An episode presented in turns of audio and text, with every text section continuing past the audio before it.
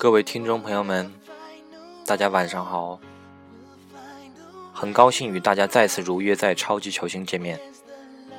第一期关于德罗巴的专题发布后，收到不少球迷褒贬不一的反馈，在此一并表示感谢。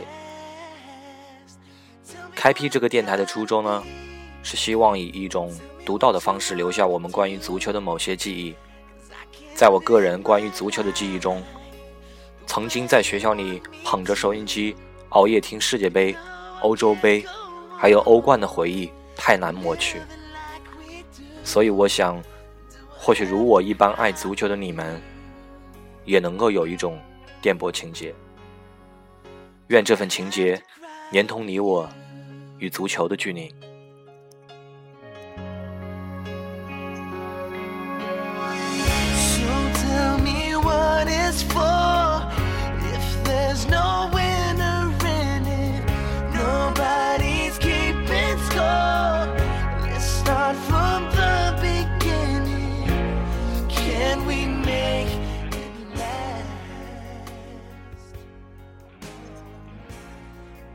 北京时间三月一日晚，阿森纳客场零比一败在斯托克城脚下，沃尔特斯点球完成绝杀。厄齐尔替补上阵，却无力回天。这场失利使得兵工厂与榜首切尔西的分差拉大到四分。那么今天第二期超级球星就为大家带来这位阿森纳的新宠儿厄齐尔。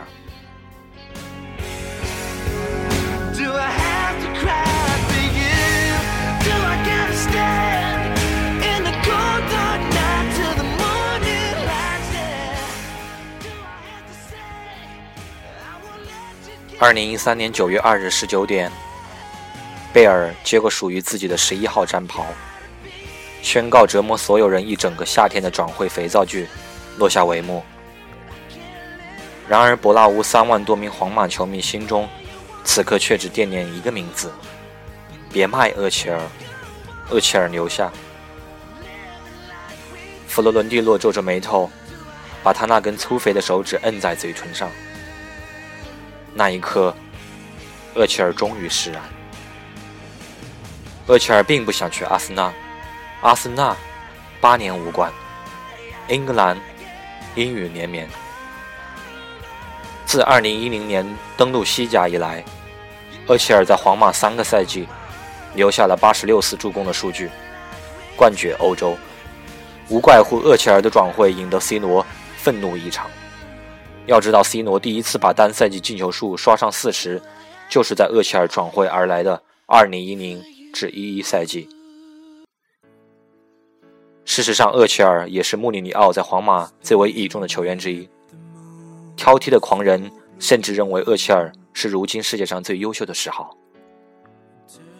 可惜，在佛罗伦蒂诺眼中，厄齐尔只是用来平衡天价引进贝尔交易中巨大财政漏洞的一个筹码而已。本泽马没有被出售，仅仅是因为其中锋位置板凳深度还不够。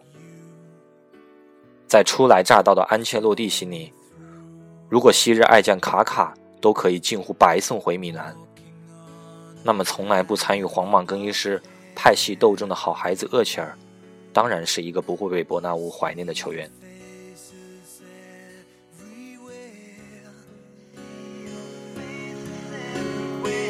As you melt this heart of stone, you take my hand to guide me home, and now I'm in love.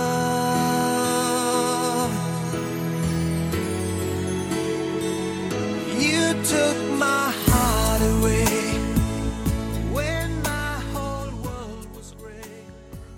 命运有时就是如此的诡异。 那些看似预先安排的、无比优势的选项，却偏偏不可触摸；一些无奈之下的抉择，荆棘满途的曲折，却蕴藏着真正的命数。一九六一年的西德经济腾飞，却缺乏劳力；土耳其成为西德人最青睐的劳工市场。自第一批坐火车来到慕尼黑的六千八百名土耳其劳工开始，今天的德国生活着大约三百五十万土耳其人。出生在德国的厄齐尔就是土耳其人的后裔，他甚至还是个穆斯林。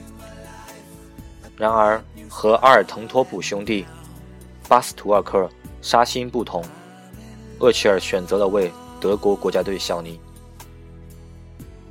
事实上，长久以来，由于德国对移民入籍的严格限制和抵触，以及移民，特别是土耳其移民在文化、宗教生活中的独立、封闭，使得土耳其在德国的融入问题一直不容乐观。厄齐尔的选择也确实令一些土耳球迷大为恼火。厄齐尔则在接受采访时表示。我永远都是土耳其人。当我在德国队踢球，真的感觉很棒。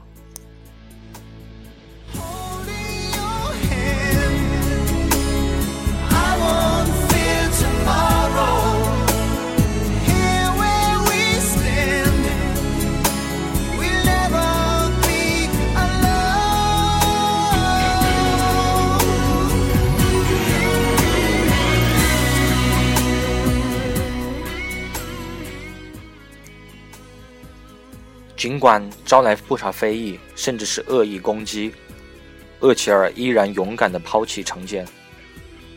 有趣的是，厄齐尔是一个虔诚的穆斯林，他在比赛前一定会诵读《古兰经》。转会阿森纳一事也充满曲折，厄齐尔父子甚至一度拒绝参加与阿森纳工作人员的洽谈会议。佛罗伦蒂诺和安切洛蒂的态度。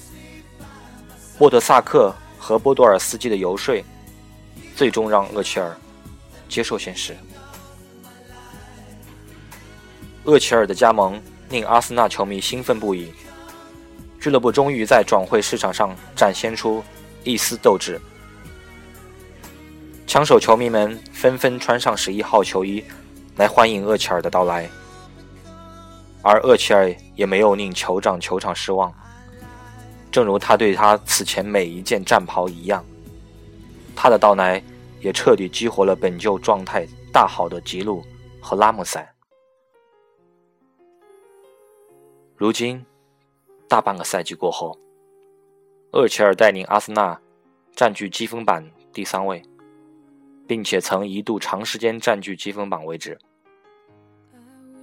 不论阿森纳是否会在厄齐尔到来的第一个赛季摆脱八年无冠。我想他已经开始享受在伦敦的日子。他已经开始在职业生涯的辗转过后，学会了稳重以及接纳。而无论阿森纳会不会真的复兴，有一件事是肯定的，就是厄齐尔将会成为阿森纳乃至英超球迷新的宠儿。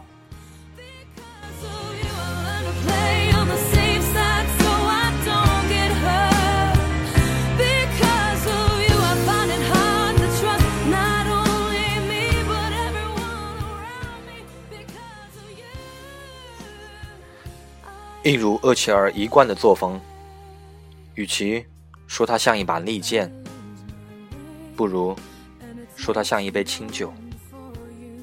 他所到之处，不为征服，不为毁灭，不为铭记，只为沉醉，只为魅惑。